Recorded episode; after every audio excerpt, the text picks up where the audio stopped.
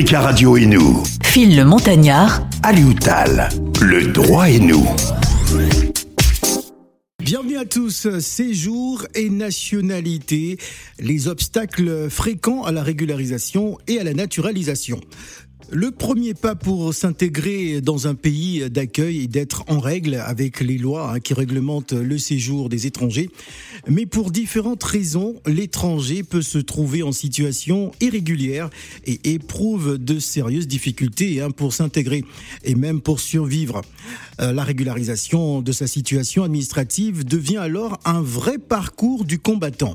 Euh, par ailleurs, l'étranger qui vit en situation euh, régulière dans un pays d'accueil éprouver le besoin de parfaire son intégration en accédant à la citoyenneté de ce pays.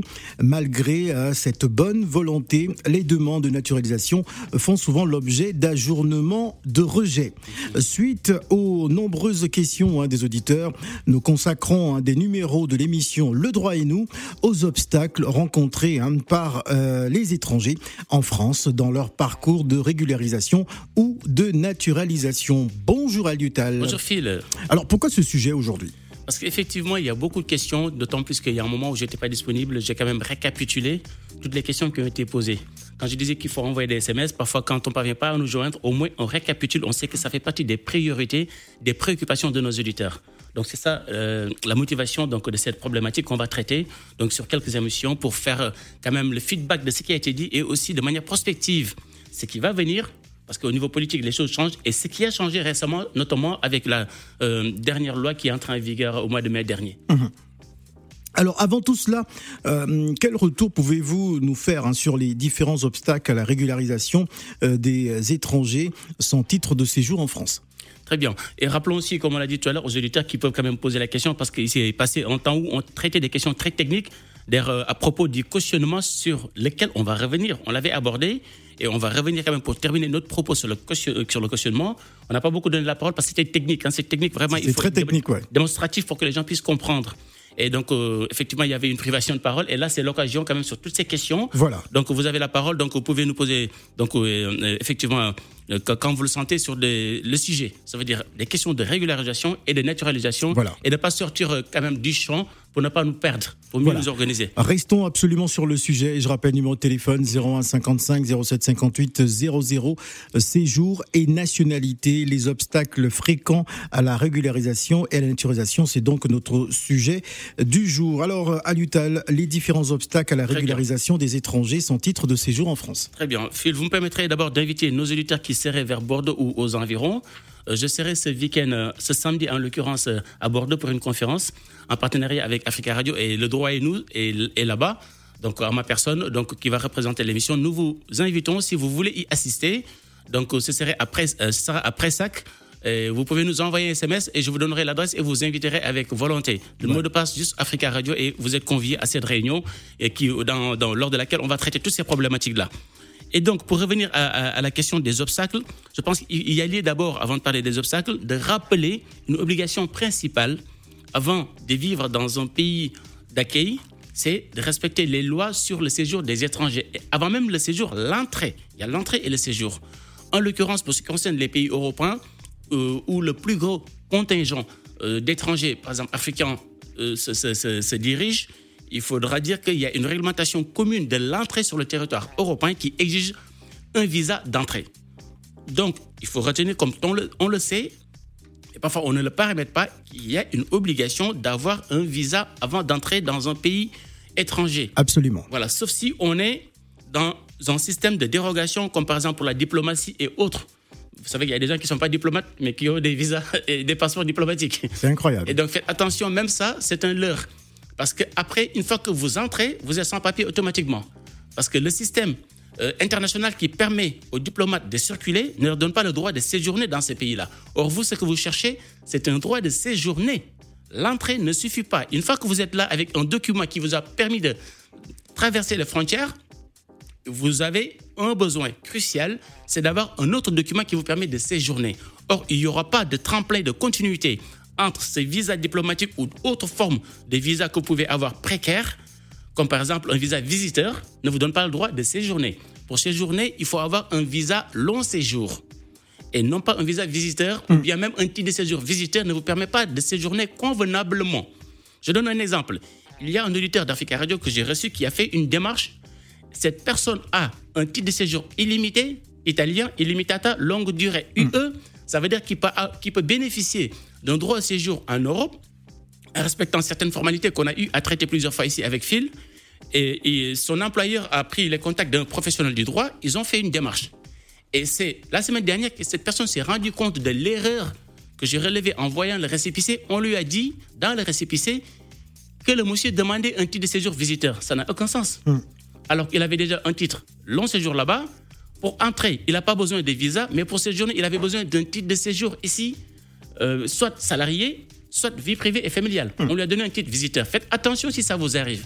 Le titre visiteur, c'est comme si vous êtes un touriste illimité pendant Touriste- tout le temps de la, durée, voilà, de, la durée, de la durée de votre titre de séjour. Cela Ouais. veut dire que vous n'avez pas le droit de travailler, vous n'avez pas le droit à des aides au niveau social, vous n'avez pas le droit au système de santé. Ça veut dire que vous êtes juste un visiteur, comme, comme le mot l'indique.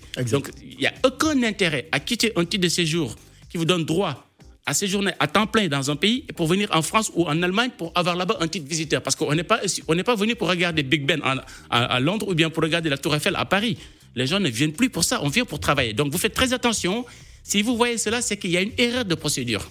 Donc ça, c'était pour dire que en tous les cas, on a besoin d'un visa pour entrer ici. Si c'est pour un séjour longue durée, il faut un visa long séjour et non pas le titre visiteur ou le, euh, le visa visiteur. Encore autre chose qu'il faut, qu'il faut, qu'il faut, qu'il faut déterminer, comment devient-on sans titre de séjour Parce que les gens pensent que voilà, il y a une catégorie de personnes qui sont sans papier. Je ne veux pas utiliser le mot, mais c'est comme ça qu'on les désigne. Il n'y a pas de catégorie. Tout de suite, on pense à la clandestinité. Les gens qui ont pris le bateau. On pense que c'est eux les, les gens qui deviennent, qui deviennent sans papier. C'est c'est juste un Et, petit. et cela paraît un peu péjoratif aujourd'hui euh, de, de- de désigner quelqu'un sans papier. Oui, c'est très péjoratif. Même Ouais. moi, j'ai du mal à dire le mot. Bah oui, j'ai du mal à dire le mot.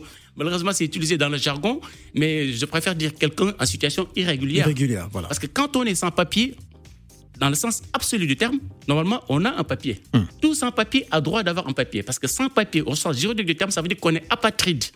Je vais y revenir. Ça veut dire qu'on n'est pas affilié à une nationalité. Quand on est apatride dans un pays européen, on a droit à un titre de séjour automatiquement. Oui. C'est du droit fondamental. Cela veut dire qu'un Ivoirien qui a perdu sa nationalité ivoirienne et qui se retrouve ici à Paris, il a le droit à un titre de séjour automatiquement. Je ne suis pas en train de dire, il y a des petits malins qui vont dire, ah oui, je vais perdre ma nationalité ivoirienne. il y en a qui s'arrangent. En tout cas, si on s'arrange à perdre la nationalité de son pays d'origine, ou bien si on a été déchu de sa nationalité de pays de- d'origine, dans le pays d'accueil qui a signé ces conventions internationales contre l'apatridie, on a droit à un titre de séjour, comme les pays européens. Il s'avère que certaines personnes, il est, il est arrivé un cas de figure que j'ai traité, une personne qui est burkinabé, normalement de ses parents, de naissance ivoirienne, et qui n'a pas pu avoir la nationalité ivoirienne, et qui n'a pas pu réclamer la nationalité burkinabé, et qui se retrouve en France. Cette personne, il fallait lui donner ce titre de séjour. On a fait la requête euh, avec les arguments qu'on a développés, il n'y avait même pas besoin d'une procédure, on lui a donné ce titre de séjour. Ouais. Donc ça, c'était pour revenir sur la notion de sans-papier. Au sens absolu du terme, ça ne veut rien dire, parce que sans-papier vous donne droit à un papier. Parce que sans-papier, dans le sens du droit, ça veut dire apatride. Alors, euh, il faut savoir aussi, enfin, si vous êtes euh, né, vous êtes arrivé euh, sur cette terre, bah, il est clair qu'il y a une traçabilité hein, de, de votre naissance. Alors, à l'UTAL, on va marquer la, la première pause. On vous rappelle que vous pouvez nous joindre au 0155 0758 00. On commencera par Pitchens, euh, qui est déjà en ligne. Le temps pour nous d'a- d'apprécier Gouvernement 20 ans de Tiken Jafakoli.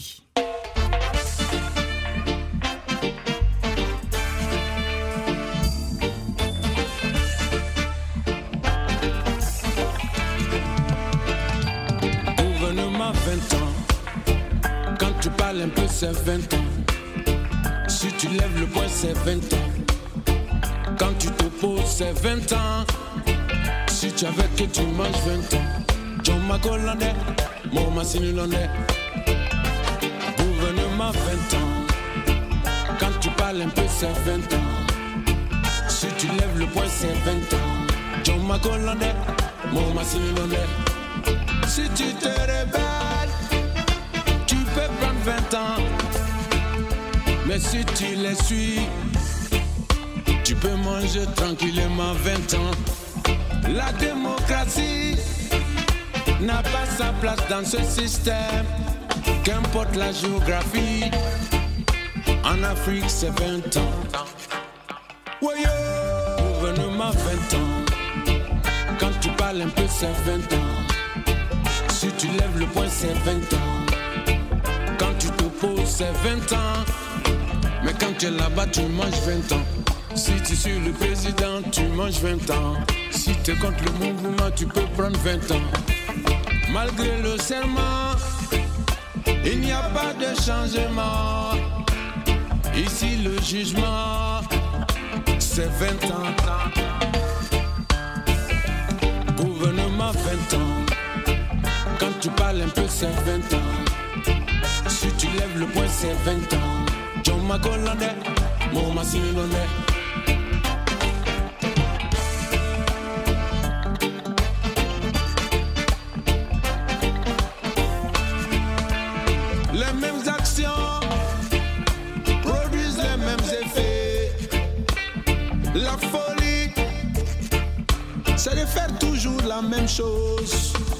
S'attendre à un résultat différent.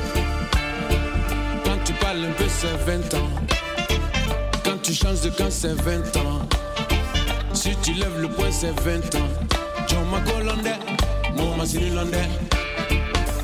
Gouvernement 20 ans. Quand tu parles un peu, c'est 20 ans. Si tu lèves le poing, c'est 20 ans. John Macolande, mon Massinilonde. Anga sabali,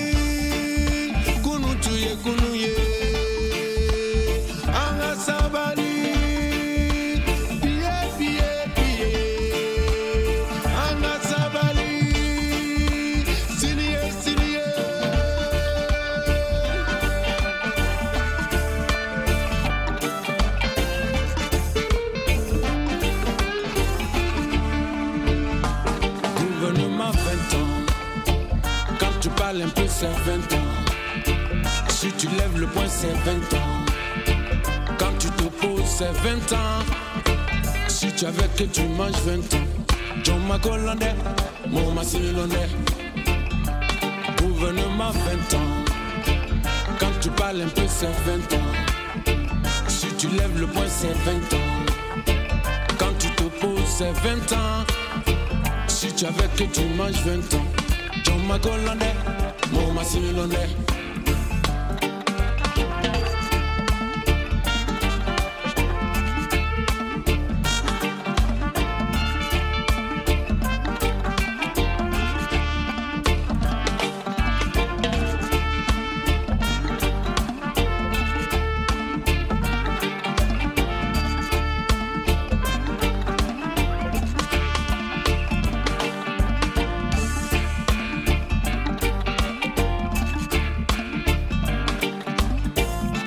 Sont en concert euh, le 3 décembre euh, à la Cigale à Paris. Notez bien, d'ailleurs la billetterie est déjà ouverte hein, il sera notre invité bien sûr à la rentrée euh, sur Africa Radio. Tikenja à Fakoli à l'instant avec gouvernement 20 ans. Africa Radio et nous. Phil le Montagnard, Le droit et nous. À l'Utal. Séjour et nationalité, les obstacles fréquents à la régularisation et à la naturalisation.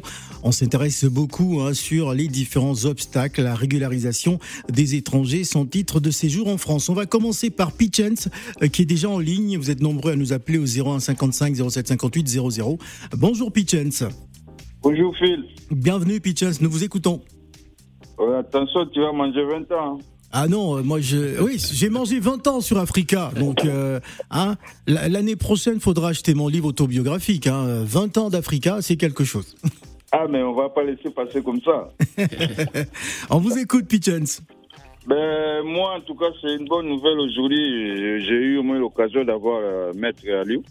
Parce que il faut que je les vois. Je sais pas si je peux avoir les numéros euh, hors antenne. Alors, Pitchens, vous aurez le numéro hors antenne, mais c'est quoi la question? C'est quoi votre question, votre préoccupation? En fait, c'est c'est une histoire entre moi et mon, mon bailleur, en fait. Ah d'accord, donc euh, ça c'est hors sujet. Oui, en fait, je pense que c'est par rapport euh, à la question de la semaine dernière, effectivement, pour le cautionnement, on avait commencé à entamer cela. On va y revenir, hein, Monsieur Pichant, on va y revenir. Euh, euh, D'accord ne vous inquiétez pas. on vous donnera le, le On va- numéro on hein, à donnera la le fin de l'émission, numéro on le donnera ça À la ça. fin de l'émission. Je vais vous rappeler Pitchens, ne vous inquiétez pas. On va prendre un autre auditeur. Allô, bonjour. Allô Oui, bonjour, c'est monsieur. C'est Monsieur Tano. Nous vous écoutons. Bonjour. Bonjour. Oui, bonjour.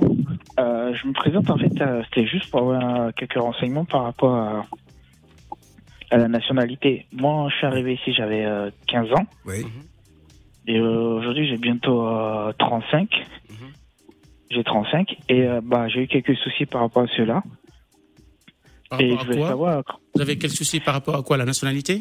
Euh, oui, par rapport à la nationalité. C'est au départ, euh, ça m'a été. euh, j'ai pas encore fait la demande de la nationalité, Mhm, mais je suis arrivé ici à l'âge de 15 ans. J'ai fait mes études ici. mhm, J'ai eu euh, bah, un titre de séjour étudiant à l'âge de 18 ans. mhm. À la suite, euh, bah, j'ai arrêté euh, les études, j'ai commencé à travailler. Mhm. J'ai eu des soucis euh, pour renouveler. D'accord. Aujourd'hui, j'ai un titre de séjour en tant que euh, travailleur, vie familiale, vie privée. Et Euh, j'aimerais un travailleur ou bien vie privée familiale Vie privée, vie familiale. D'accord. Donc ça c'est différent parce qu'il y a salarié et il y a vie privée familiale. Mhm. Vie privée familiale. J'ai eu vie privée familiale. Très bien. Et euh, mon titre termine euh, en novembre 2022. Mhm. Et bah, euh, j'aimerais bien savoir par rapport à la nationalité si bah, je suis éligible ou non. D'accord. Vous avez eu quand votre titre de séjour? La première fois Celui-ci que vous avez, Euh, le titre vie privée et familiale. Il y a deux ans. J'ai eu euh, deux ans. Il y a, Et il finit euh, le 21, le 20 novembre euh, 2022. il y a deux ans ou, c'est la durée est de deux ans? À la durée des deux ans. Mais depuis quand vous l'avez? Ça, ça, ça remonte à quand? Combien de temps? Un an ou plus? Combien de temps? Hum, Ça fait, bah, ça fait, ça, ça me fait bientôt mes deux ans. en fait. D'accord, ça fait bientôt deux ans. Et avant cela, donc, euh, c'était la période où vous devez être régularisé entre la fin de votre titre étudiant et cette régularisation. Il y avait donc une pause hein, Euh, De 8 ans. de 8 ans. Très bien, il n'y a pas de problème. Donc, en fait, euh, pourquoi je posais la question? Parce qu'ils ne vont pas computer au niveau de votre séjour régulier le temps que vous avez passé ici entre la fin de votre titre de séjour étudiant et le début de votre titre de séjour vie privée familiale. Donc, l'ancienneté de votre séjour en France va remonter à la délivrance du titre de séjour vie privée familiale. Vous comprenez? Vous n'allez pas pouvoir vous prévaloir du fait que vous avez eu un titre de séjour antérieurement. Quand vous étiez mineur, vous en, a- vous en aviez pas, mais dès votre majorité, on vous a donné un titre de séjour qui était étudiant et que vous avez perdu par la suite. D'accord? Oui. donc la première chose à retenir, c'est que il y a des conditions par rapport à ça. Ce qu'on appelle le délai de stage. La durée de votre séjour en France doit être de 5 ans avant de pouvoir prétendre à une naturalisation décision de l'autorité publique, ce qu'on appelle naturalisation par décret. 5 ans, c'est le principe. Après, il y a des exceptions. Par exemple, en ce qui vous concerne, je suppose que vous êtes francophone.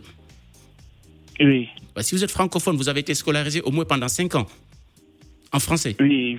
Voilà. Oui. J'ai fait de, de la troisième euh, au BTS. Ah, très bien, impeccable. Ça, c'est très bien. Et le fait aussi que vous soyez francophone, ça veut dire issu d'un pays où l'une des langues officielles, ou la langue officielle, la seule langue officielle est le français, c'est un autre élément qui va vous permettre de bénéficier d'une condition de stage dérogatoire du droit commun qui est de 5 ans. Cela veut dire que vous n'avez pas cette condition de stage. Il en est de même si vous Oui. aviez validé un diplôme. Apparemment, vous avez validé un BTS, vous m'avez dit, hein? Non, je vais pas dire, je vais dire un brevet, un bac pro Un bac pro. et euh, un- une licence en tant qu'assistant chef de chantier. Mais vous l'avez validé, vous l'avez validé en France, cette licence? Oui, j'ai tout validé ici. Très bien. Comme vous avez un diplôme de l'enseignement supérieur, quel que soit le domaine, effectivement, la condition de stage saute. Vous pouvez immédiatement déposer votre demande de naturalisation. Toutefois, il y a un délai d'observation de votre insertion socio-professionnelle sur 12 mois. Ça veut dire que sur les 12 derniers mois, il faudra que vous prouviez que vous avez des, des revenus, que vous n'allez pas dépendre de l'assistance sociale, parce qu'il y a des gens aussi qui, qui sont abonnés RSA et autres, c'est leur droit, mais en contrepartie, l'administration va quand même être très récalcitrante à leur attribuer une natu- nat- naturalisation du fait que leur intégration socio-professionnelle n'est pas avérée. Parce que la loi, le Code civil dit carrément que nul ne peut être naturalisé s'il n'est pas assimilé à la société française. Dans le critère d'assimilation, il y a l'intégration professionnelle, ça veut dire le travail. Donc pour vous, si vous avez travaillé dans les 12 derniers mois, la condition de stage ne vous est pas opposable, vous avez un titre euh, qui a duré plus de 12 mois, euh, donc d'après ce que vous venez de me dire, donc vous êtes éligible à la naturalisation par le, euh, du fait que vous, êtes, vous avez travaillé, vous êtes francophone. Donc si vous consultez bien votre dossier, il n'y a aucun obstacle. Toutefois, un élément qu'on va aborder d'ailleurs plus tard, cet obstacle-là, normalement, qui n'est pas juridique, mais qui est usité par les préfectures, et d'ailleurs, il y a une personne que j'ai reçue il y a une semaine, à qui on a refusé la naturalisation, tant bien même que cette personne travaille bien comme vous, qui remplit la condition de sage, on lui a opposé le séjour irrégulier qu'il a effectué ici en France. Ça veut dire que un préfet pourrait vous dire à vous, vous avez séjourné pendant 8 ans un séjour irrégulier, j'ajourne votre demande de naturalisation à 2 ans ou bien à 4 ans. Ça, c'est un équilibre à éviter. Pour l'éviter, c'est dans votre lettre de motivation qu'il faudra argumenter. Si vous ne le faites pas éliminer, ça veut dire dès le départ, vous devrez le faire in fine dans le cadre du recours. Mais mieux vaut le faire en amont et de ne pas attendre à l'aval pour pouvoir justifier dans le cadre d'un recours hiérarchique. C'est l'obstacle que je vois pour vous. À part ça, si vous consultez bien votre dossier, vous serez naturalisé, monsieur. Voilà. Merci euh, beaucoup. Oui. Et euh, je voulais savoir comment ça se passe. ah, nous avons, nous avons beaucoup d'appels. Je suis vraiment désolé. Vous appellerez l'association. Vous appellerez l'association. Ce n'est pas bien grave. On, donnera le, numéro euh, à, la fin. À la fin de l'émission. On va prendre un autre auditeur. Allô, bonjour. Allô, bonjour. Oui, bonjour, c'est monsieur. C'est monsieur Thierry. Monsieur Seri. Thierry. Thierry, d'accord. Oui. Nous vous écoutons, monsieur Thierry. Bonjour, monsieur Thierry. bonjour, M. Tad. Donc, euh, Bonjour, moi, ma question, en fait, euh, j'ai formé une demande euh, il y a, c'est là deux ans, et il y, avait, tout était en norme. Hein. Ils m'ont juste reproché parce que j'avais un problème au niveau de logement, et il y avait des fuites d'eau, mhm. et mon bailleur, il n'a pas réparé les fuites d'eau, donc j'étais embêté pendant un mois. Moi, j'ai bloqué le loyer, j'ai dit, je ne peux pas vivre dans ces conditions, je ne vais pas continuer à payer, j'ai bloqué le loyer. Et quand j'ai mhm. fait la demande, ils mhm. ont vu que j'ai bloqué le loyer. Pour eux, c'était une condition, euh, je ne ah pouvais pas avoir des, tests. Malgré ça, mhm. j'ai été parti par les baillards, j'ai régularisé. c'est un petit nambranto, comme dirait mon cousin. Le bailleur gagne toujours. Hein. oui, il m'a fait un papier, les bailleurs HLM, ils m'ont fait un papier comme quoi que le monsieur ne me doit plus rien et il est tout en règle et tout. Ils m'ont reproché encore parce que moi, moi, j'ai déclaré ma, ma, fille et ma femme aussi a déclaré ma fille.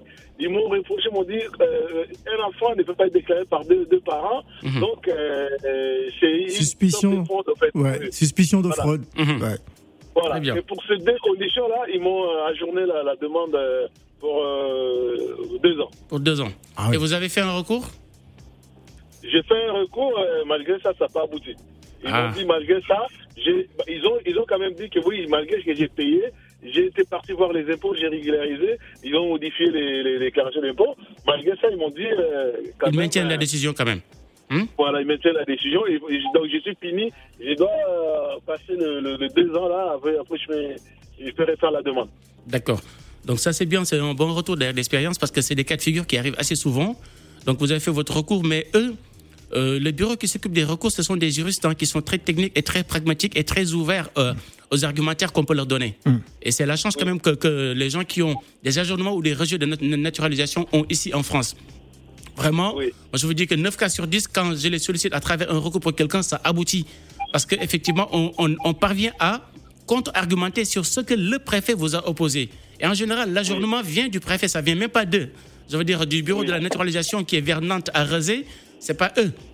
Dans la majorité euh, des cas, vous ne franchissez pas l'obstacle préfecture. C'est à ce niveau-là qu'on va vous ajourner. Parce que le préfet a l'habilitation de le faire en regardant les éléments de recevabilité et aussi d'admissibilité. Pour vous, pourquoi on vous a opposé cette dette? J'allais vous demander la question, mais vous l'avez dit dans votre récit, c'était un organisme public. Oui. On est d'accord? Parce que si c'était dans le privé, ce n'est pas l'affaire de l'État. Comprenez? Oui. Effectivement, je vais partir de ça pour avertir tous les éditeurs qui nous écoutent que si vous voulez être naturalisé, soyez sûr que vous ne devez pas une dette publique. Un organisme HLM ou bien même un organisme public, ne privé qui est chargé d'un service public de logement ou d'un autre service public comme l'électricité ou autre, vous devez être à jour avant de demander la naturalisation. Si vous n'êtes pas à jour, ce que vous pouvez faire, c'est demander un échelonnement. On peut avoir des dettes parfois considérables, 8 000 euros de dettes de loyer pour des circonstances qui nous dépassent. Ce n'est pas grave. Mais prenez soin, avant de demander la naturalisation, de demander un échelonnement de la dette, pas de manière verbale, mais avoir la trace écrite que vous allez adjoindre à votre demande de naturalisation. Mm. Si vous l'aviez fait avec votre organisme HLM avant de demander votre naturalisation, vous n'aurez probablement pas cette réponse-là. À part le fait des impôts. Par rapport, comme Phil l'a dit, un élément très important, suspicion. Et ils partent d'une suspicion de mauvaise foi par rapport à l'impôt. Que deux parents qui débitent à la fois l'enfant, c'est comme si vous, vous, vous, multipliez par deux votre enfant. Or, il est un. On ne peut pas le multiplier par deux, vous comprenez? Et, c'est le parent chez qui l'enfant est scolarisé qui a le droit de débiter de son assiette fiscale euh, les charges de l'enfant. Vous comprenez? Donc, si, si ce n'est pas vous et que vous n'avez pas une vie commune, donc euh, il ne faut pas le faire. Et ça, si vous démontrez que vous êtes de bonne foi, vous aurez pu quand même réussir votre recours. Donc je pense que le recours a été fait de manière un peu lapidaire, à mon, sens, hein, parce qu'il y a des gens qui sont très ouverts et les recours là-bas passent très souvent si on argumente bien et qu'on apporte des preuves tangibles de notre bonne foi et aussi qu'on montre que même s'il y a une erreur antérieure, à l'occurrence la dette pour ce qui vous concerne, vous avez prouvé votre bonne foi en réglant cette dette. Sauf si maintenant vous étiez abonné.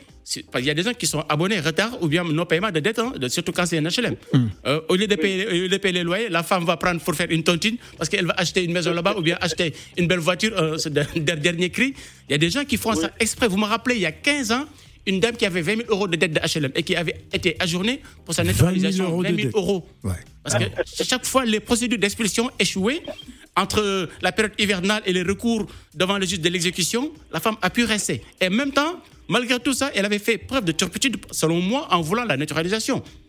Il fallait trouver quand même un chemin, parce qu'elle ne pouvait plus le payer, pour déclencher une procédure qui va attester qu'elle est en sur, surendettement et qu'elle est dans une déconfiture sociale qui n'est pas de sa faute. C'est ce qu'on a pu faire, c'était lourd, mais on a pu avoir gain de cause parce que la dette a été purgée principalement et donc, pour le reste, il y a eu un échelonnement. Hmm. C'est ce que vous aurez dû faire. Toute personne qui nous écoute, qui veut demander la naturalisation, doit prendre la précaution avant d'introduire son dossier, de demander un échelonnement ou bien un accord avec son créancier. Hmm. Je parle des créanciers publics, hein, parce que là, c'est une dette publique. Quand c'est privé, ça, c'est du ressort du privé, ce n'est pas le ressort de l'État. Voilà. Merci beaucoup euh, pour votre. Euh, votre... avoir le numéro. On donnera ça à la fin de l'émission. Hein. Pas de problème, Thierry. Merci beaucoup, Thierry. On va donner la parole à Samuel. Je pense que Samuel est en ligne. Bonjour, Samuel. Bonjour. Bon, bienvenue, Samuel. Bonjour, Nous Samuel. Oui, bonjour, maître. Je vous appelle pour deux, deux problèmes mhm. que j'ai. Et la première, c'est mon fils. Mhm. Il est né en Afrique. Et je suis ici avec sa mère. Mhm. Sa mère s'est naturalisée et puis il a déclaré lors de euh, lorsqu'elle est partie pour récupérer sa, son passeport et puis celle de celui de, des enfants qui sont ici, il a demandé pour le petit qui est là-bas. Et est au pays, hein? hmm? on lui a dit qu'il faut que le, pays, le petit soit sur le territoire mhm. français. Mhm. Maintenant, euh, on avait fait aussi un regroupement familial. Mhm. Et qu'ils ont dit l'appartement est petit pour que le petit vienne. Mhm. Et maintenant, euh, le petit a 19 ans. Mhm. Et j'ai demandé à faire une transcription de. On m'a dit parce qu'il a dépassé 18 ans, parce qu'il est toujours en Afrique. Et on m'a dit qu'il parce qu'il a 19 ans, je ne peux plus le faire. Et que il faut qu'il soit forcément sur le territoire. J'aimerais savoir, est-ce qu'il y a un moyen mhm. pour faire valoir son naturalisation? Euh, en fait, pour, pour qui Au profit de votre enfant qui a 19 ans? Oui. Hmm? Oui, oui. L'enfant est à l'étranger, toujours? Oui, oui. D'accord.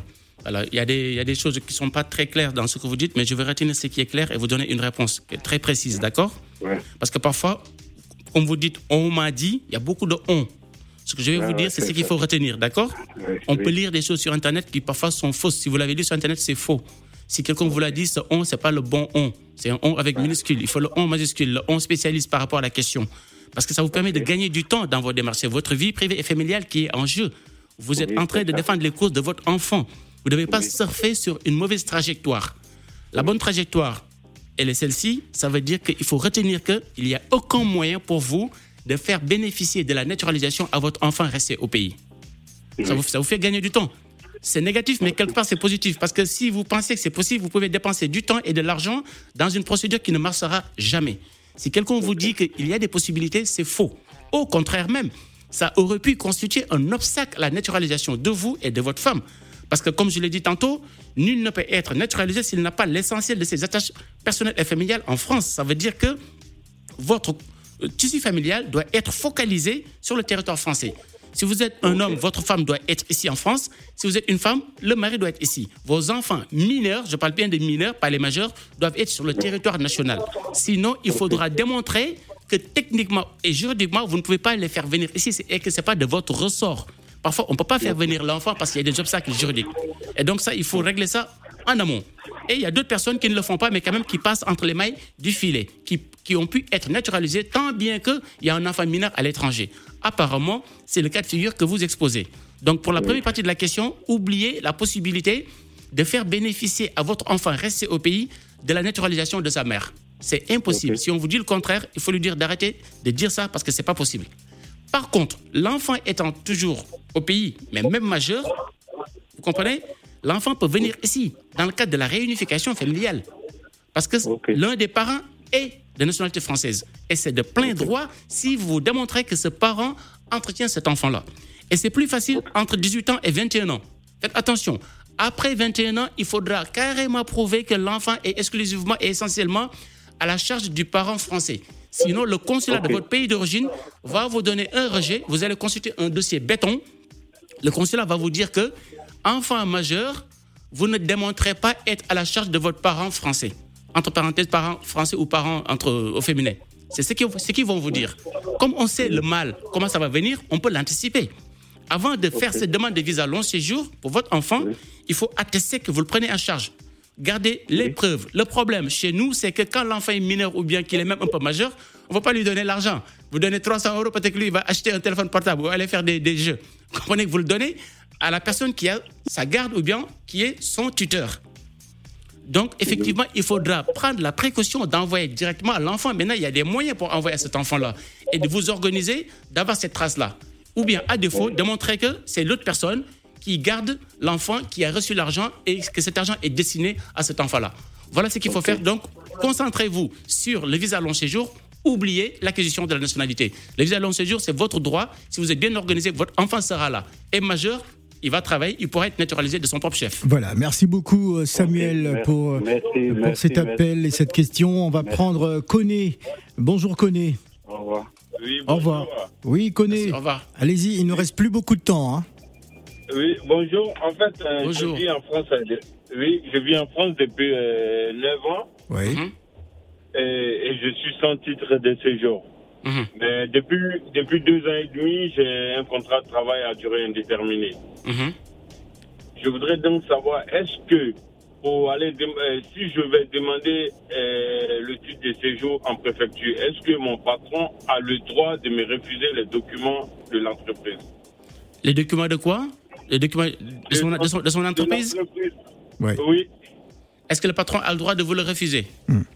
Oui, de me refuser les documents de l'entreprise. Ah, très bien. Dans la mesure où j'ai un CDI depuis deux ans et demi. Très bien.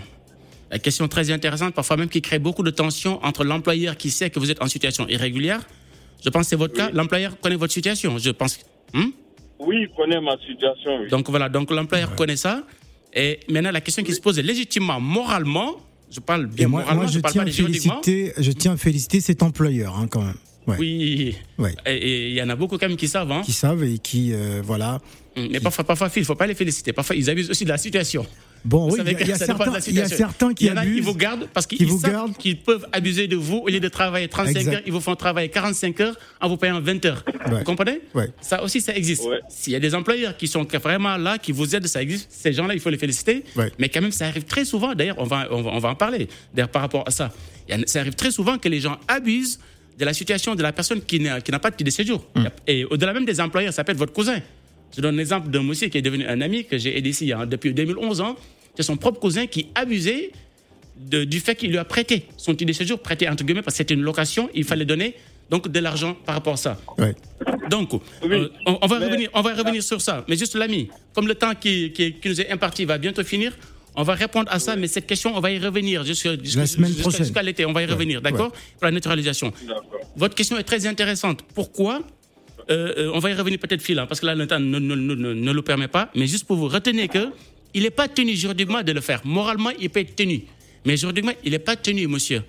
Parce qu'il peut dire, mais je me débarrasse de vous parce que je me rends compte que votre situation va m'amener des problèmes, ou bien je me rends compte que vous, êtes sans papier, ou bien que vous m'avez donné un faux document, ou bien c'est un vrai document, mais sous alias avec un nom d'emprunt. Donc, monsieur gère le contrat si vous lui mettez la pression. Mais toutefois, vous n'avez pas besoin de ça. Ce que vous cherchez, vous, c'est la régularisation, n'est-ce pas? Vous ne cherchez pas de conflit. Or, vous avez fait 9 ans en France. À partir de 7 ans en France, vous n'avez pas besoin des documents de l'employeur à partir du moment où vous avez travaillé deux ans et vous avez travaillé deux ans et demi. Donc, vous êtes régularisable sans promesse d'embauche ni formulaire CERFA. Pourquoi perdre votre temps à embêter votre patron et à vous embêter vous-même? D'accord? Donc, concentrez-vous sur votre régularisation. Faites-vous accompagner par quelqu'un qui connaît la procédure et vous aurez vos, vos documents de séjour, monsieur. D'accord?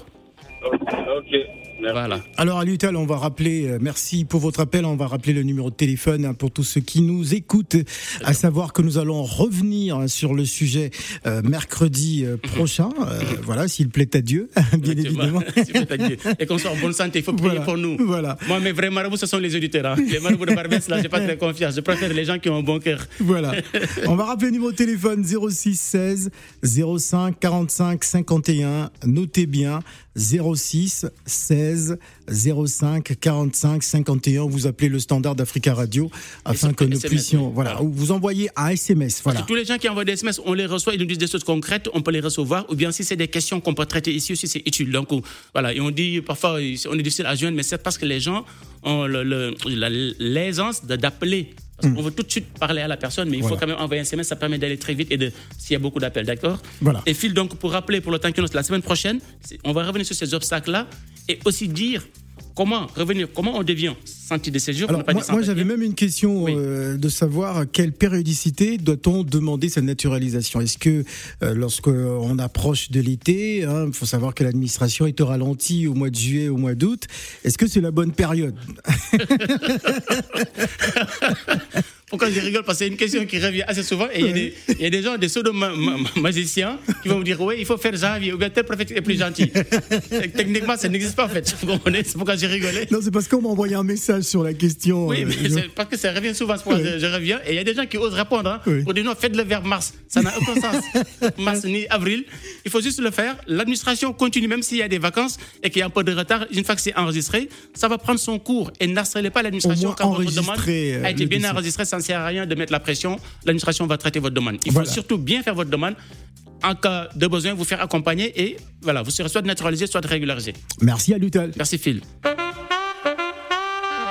Africa Radio et nous. Phil le Montagnard. Alioutal. Le droit et nous.